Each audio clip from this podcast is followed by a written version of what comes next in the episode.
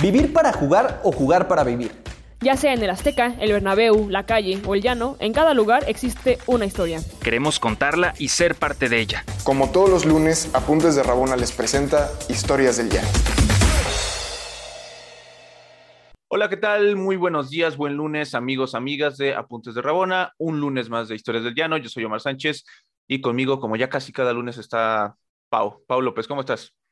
¿Qué onda? Muy bien, tú. Yo, yo creo que ya somos como los contenciones de batalla de este programa, ¿no? Este, Exactamente, exacto.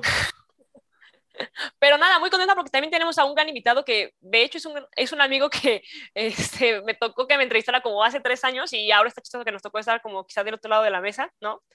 Eh, pero pues acá les, les presento a Rubén Guerrero, periodista, estuvo en Milenio, sigues en, en Milenio, ¿verdad? No, ya no, Pau, ¿cómo están? ¿Ya no? Ah, perdóname. Qué bien, es más, platícanos. Sí, bueno, eh, justo desde hace tres años, yo creo que con tu entrevista fue, fue lo que detonó la salida, Pau. Este, ah, no manches, lo siento. ¿Cómo crees? Eh, no, al contrario, para bien, para bien. Estoy, eh, trabajo con la Federación Mexicana de Fútbol, es donde me encuentro en este momento. Este, soy el coordinador de comunicación de la Liga Expansión, la segunda categoría de, del fútbol mexicano. Y justo al, al, mes, mes y medio de, de, que te hicimos la entrevista, una charla muy padre. Eh, salí en Milenio se presentó esta oportunidad y bueno, ahora estoy, estoy por acá.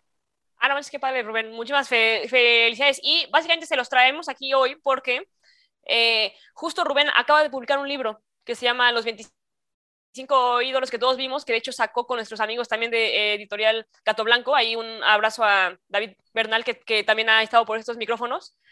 Y pues nada, queríamos preguntarte justo, o sea, ¿qué nos puedes contar de tu libro? ¿Qué fue lo que te inspiró a, hacerlo? ¿Con qué ídolo te quedas? ¿no? Este, platícanos un poquito para que la audiencia sepa. Muchas gracias, Pau. Gracias, Omar, por el espacio, insisto. Eh, que, me tocó también como periodista, eh, quiero resaltarlo, eh, trabajar, colaborar en Apuntes de Rabona hace no mucho tiempo, hace cinco o seis años, entonces también la considero de alguna forma mi, mi casa los conozco muy bien, empezando por Diego, también contigo, Pau, pero lo que mencionabas de, de libros, sí, hace dos meses, el 19 de abril, eh, publicamos junto con la editorial Gato Blanco y bueno, con el buen José Bernal, 25 eh, ídolos que todos vimos, que son la recopilación de contextos más que de entrevistas, eh, porque a veces una entrevista puede ser más rica o más sabrosa por el contexto del personaje y lo que te llevó a estar delante de esa persona o delante de ese personaje importante, que, incluso la misma charla, ¿no? Puede ser un poquito más rutinaria. Entonces, eh, en poquito más de, 10 años de, dedicarme a periodismo, a estar en áreas de comunicación, hicimos este ejercicio. Eh, José, que es un muy buen amigo, desde que lo conocí, que, pues, evidentemente todos queremos publicar un libro, eh, sea lo que sea que te dediques, este, pues buscamos el pretexto, la razón para hacerlo y, y encontramos, o con el paso de los meses o hasta de años, encontramos pues que quizás haciendo esta recopilación, insisto, de contextos de entrevistas a referentes internacionales como lo fue en su momento Hugo Sánchez, Rafael Márquez, sin dejar de lado el fútbol femenil, que tú, tú bien sabes que me apasiona, Pau, tomando en cuenta también a, a, la premiada anoche Eva Espejo, a, a Kenty Robles, Charlín Corral, etc. Eh, pues recopilamos eso, quedó a mi parecer muy bonito, muy práctico. Eh, si no lo tienen, se los mando. Eh, este, y, pues la verdad es que me dio muchísimo gusto que, que, pudiera plasmarse este libro, ¿no? El primero de muchos, espero. Ojalá. Ojalá que sí. 25 eh, ídolos. ¿Cuáles son, ah, para desmenuzar un poco, obviamente no, no podemos ir con tantos por el tiempo, pero hablemos de tres, cinco entrevistas, personajes que, que, que, te hayan marcado mucho, pero empecemos con alguno o alguna de ellas que, que te haya detonado esta, eh, esta búsqueda que, quisiste hacer, ya nos platicaste más o menos cómo se dio, pero algún personaje en, particular que, te haya inspirado mucho más a hacer todo este recorrido. ¿Hay alguno? Sí, claro, sí, sí, Omar. Eh, mira, la realidad es que el libro lo produzco de manera periodística porque pues al final se hacen entrevistas sobre texto de llevar a cabo un ejercicio periodístico, pero también 25 ídolos recopila eso, ¿no? La pasión por el fútbol y la pasión, eh, como lo pongo yo en la introducción, a mi manera de ver, esta pasión inicia pues porque sí te llama la atención el fútbol y el deporte, pero siempre de la mano con, con algún ídolo o alguna referente que, que te conducen, que te guían, que te dicen, oye, le vas a ir a este equipo porque me gusta cómo juega este futbolista, porque me gusta cómo encara Pablo Pesirigoyen, porque me gusta cómo detiene eh, o, pone atajadas Guillermo Ochoa, y fue, fue mi caso, fue mi caso con Guillermo Ochoa, eh, está en este libro, yo le voy a la América, eh, no sé si estaba bien o mal, pero le voy a la América desde niño y pues en mi, en mi transformación, por así decirlo, de adolescente a, hombre joven o de adolescente a niño, de niño a adolescente, me tocó el inicio de, de, la carrera de Guillermo Ochoa y lo pude entrevistar justo, fue una de mis primeras entrevistas eh, en la liga, en la Liga MX, cuando él regresa justo hace poquito más de tres años a, al fútbol mexicano.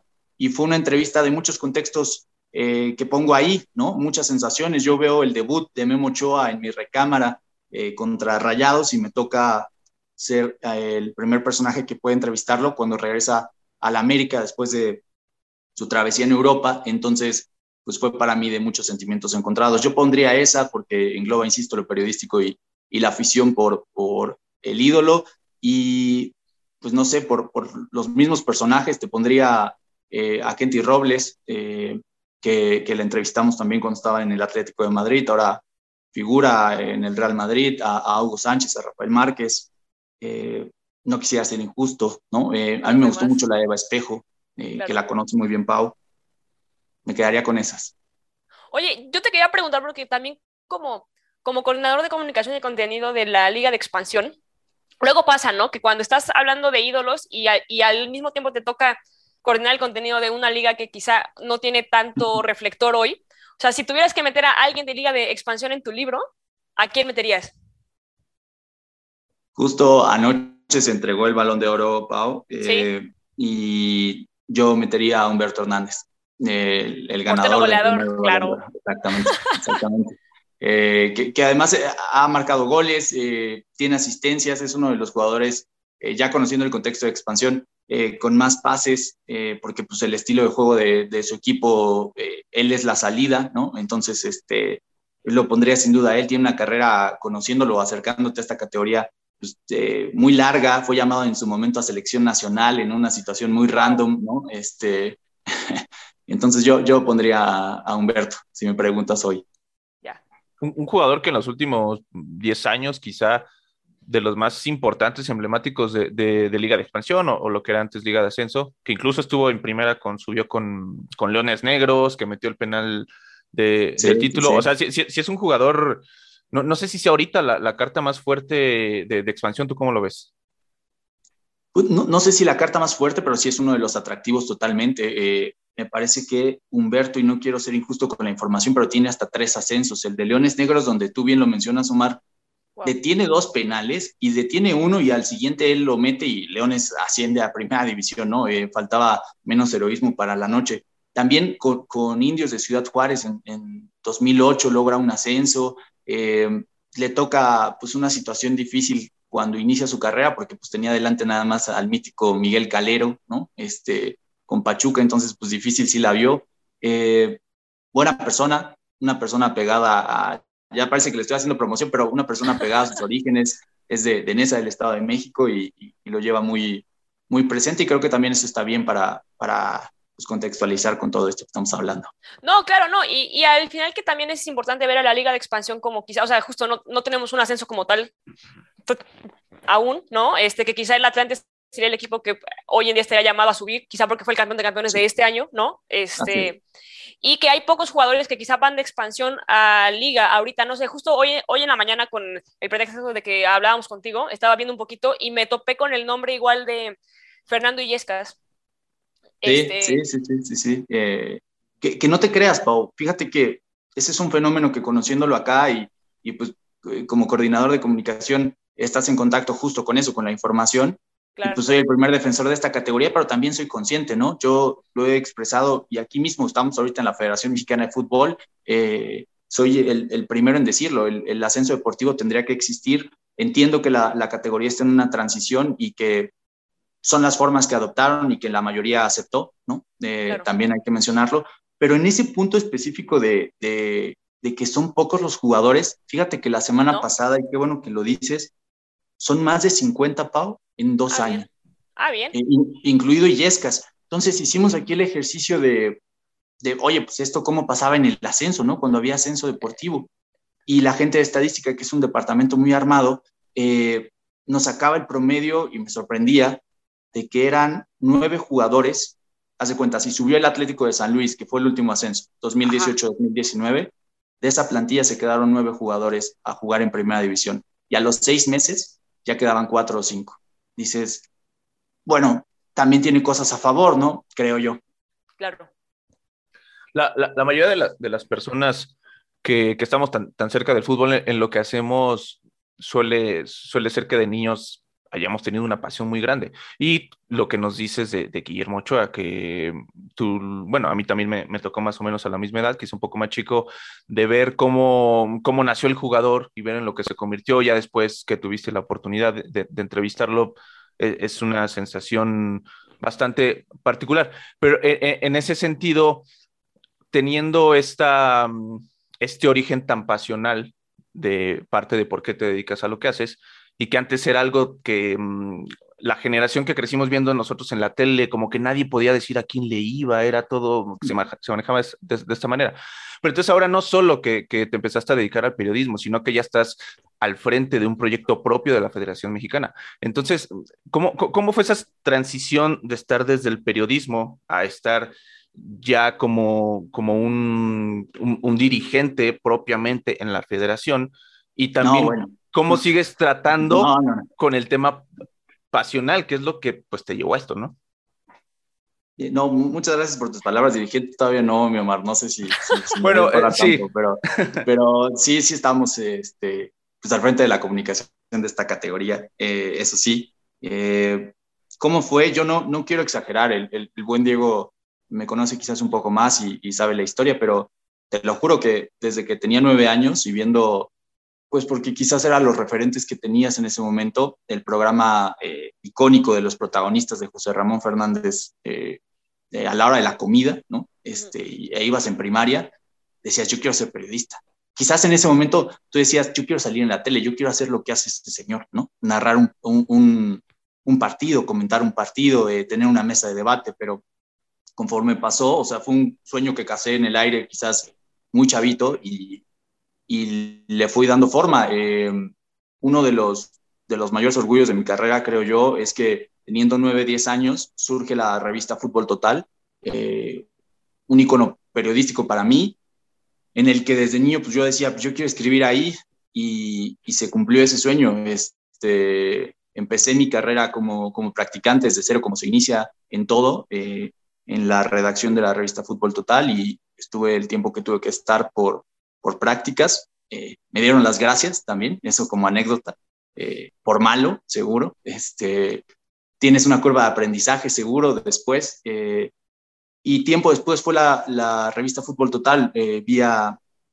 el, el, que era el editor, Joel Camacho, un buen amigo, el que pues ya quizás más armado y con más herramientas, o, o quizás porque teníamos una buena relación, me busca y me dice, oye, pues necesitamos colaboraciones eh, pues de gente de experiencia. Yo ya tenía cierto recorrido y pues de ahí de ahí surge eh, esta posibilidad también. Entonces, eh, volviendo a, la raíz de tu pregunta, pues es eso. Para mí el periodismo fue un sueño desde que yo tenía nueve años. Quizá fue tomando forma con el tiempo después. Lo de federación fue una posibilidad eh, pues muy importante en mi carrera que se me presentó. Y expansión, pues desde hace dos años, ya en próximo agosto, dos años, que, que estoy con esta, con esta encomienda. Sin dejar de lado, te lo juro, y no es promoción, pero métanse a, o traten de meterse al contenido de la Liga Expansión. De verdad, tratamos de hacer cosas con toques periodísticos sin perder esa, esa raíz, porque yo creo que una liga no solo tiene que vivirse a nivel del fútbol, tiene que, que transpirarse, tiene que sentirse también, eh, comunicarse, y eso es, es muy importante. No, claro, y yo justo quizá quería preguntarte en este tono, eh, ¿cuáles han sido tus mayores retos al frente de la comunicación de la liga de eh, expansión? ¿Cómo ves números en cuestión de alcance, no? Este, porque al final la liga, o sea, la primera división como quiera está compuesta, ¿no? Tanto de las básicas como de la expansión, o sea, al final es un como todo muy orgánico que se alimenta, pero ¿tú qué retos has enfrentado ahorita tratando de comunicar lo que te toca? Gracias, Pau. Sí, mira, la, la realidad es que tienes que batallar con, con el tema pues que pega aquí, que, que, Omar fue lo primero que me dijo, y eso es obvio, ¿no? Eh, no existe un ascenso deportivo. Yo te puedo pintar todas las cosas buenas que se hacen en esta división. Ya te decía lo de los números de, de, jugadores que pasan a la Liga MX, incluso en mayor cantidad que cuando, cuando había ascenso, ¿no? Una situación que pues a mí me parece increíble, ¿no? Eh, pero batallamos mucho con, con, el tema de la percepción negativa, porque podemos informar por todas las vías. Abrimos hasta cuenta de TikTok, ¿no? Eh, no, no, hacemos bailecitos, pero pues tratamos de, de, acomodar ahí ciertos contenidos multimedia. Eh, y, y, aunque hemos cambiado, yo diría en un 70, 65% la percepción, siempre existe el que te dice, ah, pues qué padre está, pero no hay ascenso. ¿no? Y, y, cuando, y a mí me tocó también entrar, Pau, cuando existía el ascenso MX, y era una categoría, te lo juro, olvidada olvidada, no, nadie la volteaba a ver, no existía eh, muchos ideales que quizás con esta división sí existen. Aquí tenemos, eh, no por obra de nosotros, pero porque así está acordado, eh, la centralización de derechos, lo cual es un ideal para cualquier liga en el mundo. ¿De derechos de tele? Sí, sí, sí. Ah, la liga de es transmitida por seis diferentes canales, por, por TVC, por ESPN, por Fox Sports, por, bueno, TUDN VIX, ¿no? entonces, pues bueno, como laboratorio, como experimento, yo puedo decir que, que, va muy bien, que va funcionando. A nivel de redes sociales, eh, estamos a 40 mil seguidores entre nuestras cuatro redes sociales, que son Facebook, Twitter, Instagram y TikTok, que abrimos en noviembre, a 40 mil seguidores del millón de nuestra comunidad. Entonces, eh, tomamos, tipo cierto club que se mudó de Morelia a Mazatlán, tomamos las, las redes sociales, eso lo voy a decir también, que eran del ascenso. Redes sociales que tenían cuatro meses sin usarse y que por ponerte un ejemplo en Twitter teníamos 185 mil y todos los días perdíamos mínimo 90 seguidores. Y hoy esa, esa, red social tiene 315 mil y pico y ha subido, pues, te imaginarás todo eso. Entonces, eh, ese ha sido mi reto, es mi día a día eh, y en ese espacio pues encontré tiempo con el buen José Bernal para poder armar 25 ídolos que todos vimos. antes de, regresar al, libro para ir cerrando, siguiendo un poco con expansión, ¿qué, crees que ha sido el, bueno, antes, yo, yo creo que el, ascenso y el descenso finalmente es un sistema. Eh, creo que también en medios se, mm, a veces se, glorifica mucho, ¿no? Como el que tiene que haber ascenso y descenso. Y creo que va mucho más allá de eso. va sobre una estructura que sea firme o no.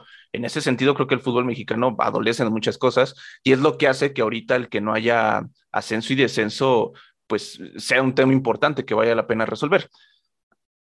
Independientemente de eso, como tal del ascenso y el descenso, que, que insisto, creo que es algo mucho más complejo, pero ¿qué crees que ha sido el, lo, lo más importante que, que, se ha podido generar en estos años de, de expansión. No, no, sé si sea precisamente lo que nos decías, si con, con, tema mediático, de, darle más inyección, pero aparte de eso, en temas financieros o en temas organizacionales, digamos, un poco más, que estén menos a la, a la, luz y que puedas comentarnos qué es lo que crees que ha sido lo mejor y en qué crees que, que sí hace mucha falta trabajar independientemente de que haya ascenso o descenso.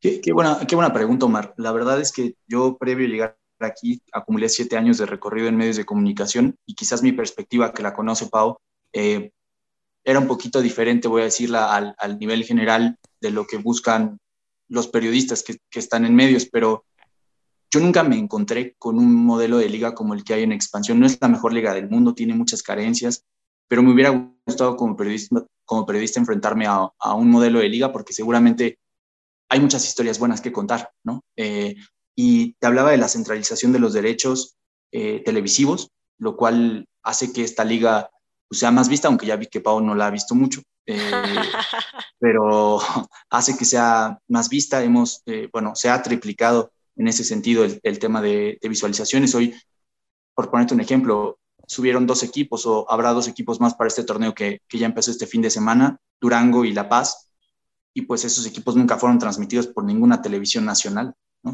y, este, este miércoles y este jueves serán transmitidos por primera vez por, por Fox, por eh, ESPN, por VIX, y, bueno, eso, eso ayuda, genera al final, como en el género, como, como en la equidad de género, pues el visibilizar es empoderar, entonces, pues de alguna manera tratamos de, que así sea. Este, en cuanto a, no me compete, pero lo sé y, te lo comparto porque además es público, hay un control económico, económico perdón, con los 18 clubes. Eh, se les piden de manera mensual eh, sus gastos, ingresos y, deudas para, pues para que no pase lo que pasó en el ascenso. Se quitó el ascenso y el descenso, eh, bueno, a postre, Pau, Omar, porque esta división no tenía fondo económico o lo que era esta división, porque los, existían 12 clubes y 10 estaban en bancarrota, ¿no? Entonces no se podía pagar la nómina del mes que estaba corriendo. Eh, sí está, creo yo, como tú lo mencionas, por eso te, decía que muy buen contexto, eh, se, se, sobrevalora mucho el, es que no tenemos ascenso, es que no tenemos ascenso pero no vemos o volteamos a ver cómo estaba, cómo estaba esta división. Hoy yo creo que a dos años se ha avanzado muy bien. Ya estoy hablando, como tú decías, como directivo. me da miedo, este, pero se ha avanzado mucho desde lo que me compete, es lo que yo veo.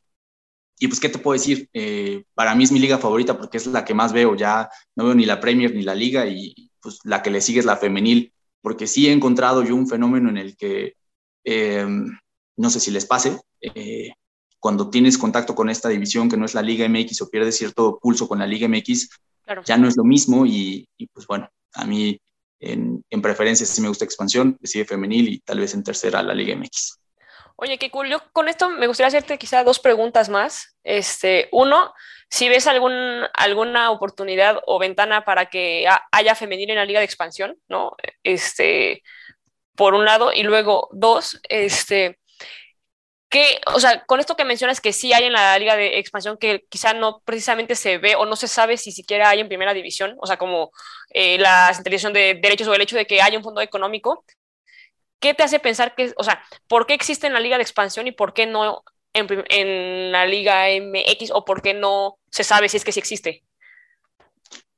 De lo de los equipos femeniles, te puedo decir que sí, hay equipos pilotos femeniles, eh, por ejemplo, y te pongo dos, dos claros ejemplos. Eh, las Leonas Negras, que compiten en, la Copa Telmex, son eh, auspiciadas por la Universidad de Guadalajara, que, pues bueno, les brindan instalaciones, les brindan, hasta donde yo sé, pues una forma para que puedan sustentar gastos en, ese sentido. Y otro que sí está dentro de, de su estructura, las mineras de Zacatecas un, esfuerzo grandísimo del equipo de Zacatecas por, por tener un equipo filial, que además tienen dos, Pau, eh, una sub-15 y un equipo, pues digamos, sin límite de edad femenil. Entonces, eh, pues digamos que ellos se preparan porque el día de mañana si se abre un ascenso y, ellos son y, demás, o ya, son el, ya sea que sean elegidos o que suban deportivamente, uno de los requisitos es tener un equipo femenil, ¿no? Digamos que están eh, pues, echando raíces, no sé si, si esto pase o no, pero pues es plausible. Y de lo otro, eh, yo veo imposible que esto pase en, en, Liga MX, evidentemente. Eh, no se podría tener el control.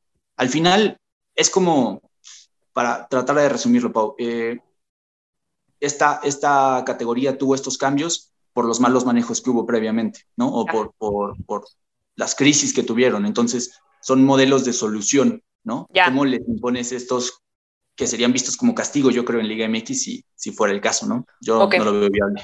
Ok.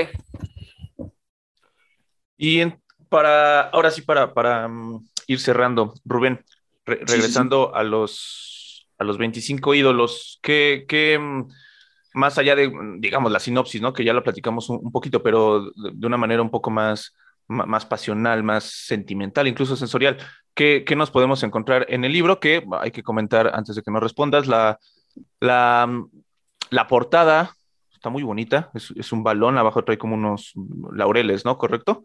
Y pues vemos ahí a, está el matador, justo en el centro, está Memo Ochoa, si no me equivoco, está Hugo Sánchez, está... Ella es, eh, es, es, Kenty Robles, se supone. Kenty Robles, Kenty Robles. Y arriba está de Kenty... Fabio Capello. Ah, Capello, muy bien. Ah, Entonces, bueno, primero, ¿qué, qué, nos vamos a encontrar con, el libro? Bueno, lo, que sí quiero destacar primero es que es un trabajo de ilustración buenísimo de Jesús Nolasco, eh, que trabajó a la par pues, de, la zona editorial o el área editorial y que a mí me gustaron muchísimo las ilustraciones. Igual y Kenty no se parece tanto a Kenty, pero este, a mí me gustó de todas muchísimo. ¿Qué nos encontramos?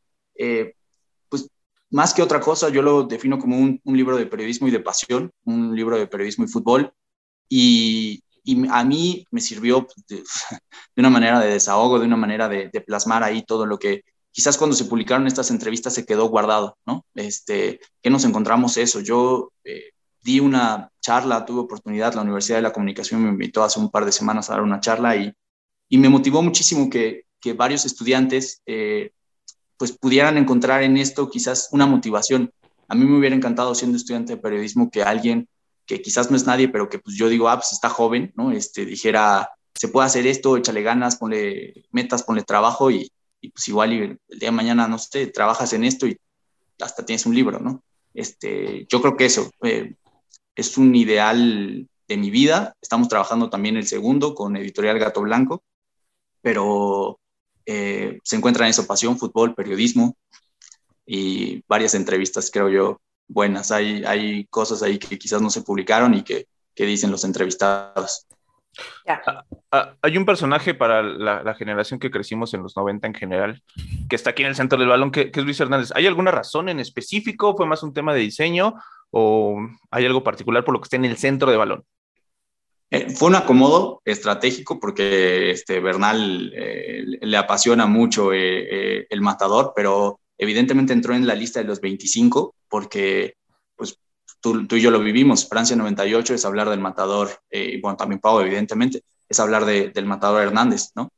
piensas en esa selección y piensas en el matador metiéndole el gol a Holanda, este, el fallo luego contra Alemania, entonces, este, pues me parece que, que ilustraba muy bien el aspecto de ídolo y, y sí, fue acomodado ahí de alguna manera porque pues, era quizás uno de los más identificables y para no meter a Memo Ochoa y, pensar que el libro era de entrada americanista, ¿no?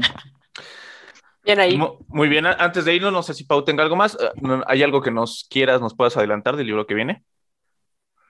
Sí, bueno, la, idea y es un, un, robo de idea, por así decirlo. A mí, eh, el maestro Alberto Lati me decía, yo no soy nadie para escribir una novela, entonces voy a hacer recopilaciones de mi pasión y es lo que estamos intentando, recopilar pasiones, en este caso fueron contextos de entrevista y el otro lo estamos encaminando a la Copa del Mundo. 20 eh, genios y goleadores de los últimos 20 años y bueno, es pretexto perfecto para hablar de Messi, de Cristiano Ronaldo y, demás. Y para 2023, cerrar, algo que le apasione a Pau, seguramente la buscaremos, eh, fútbol femenil.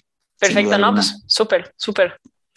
¿no? Y pues nada, este, básicamente que la comunidad esté muy al pendiente de cuando salgan, ¿no? Este, los libros y que pues nada, este, que le den bola y que pues se lea tu libro. Muchísimas gracias por estar aquí y pues un gran abrazo poder platicar contigo también. Nada, Pau, un gusto. Muchas gracias, Omar, también a ustedes, a su auditorio.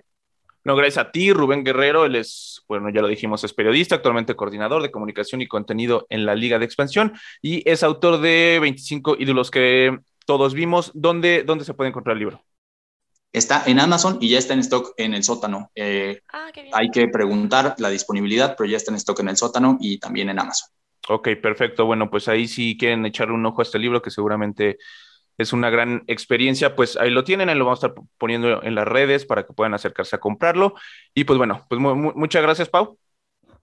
A ustedes y un gran lunes. Nos vemos a todos. Nos vemos. Y muchas gracias, Rubén. Muchas gracias por estar aquí. Muchas gracias a ustedes. Hasta luego. Pues ahí lo tuvieron amigos, amigas, Rubén Guerrero, nosotros fuimos Pau López, Omar Sánchez, están a Puntas de Rabona, Historias del Llano. Nos vemos el próximo lunes. Adiós. ¿Quieres más historias? Síguenos en todas nuestras redes sociales como Apuntes de Rabona para ver el mundo desde el futuro.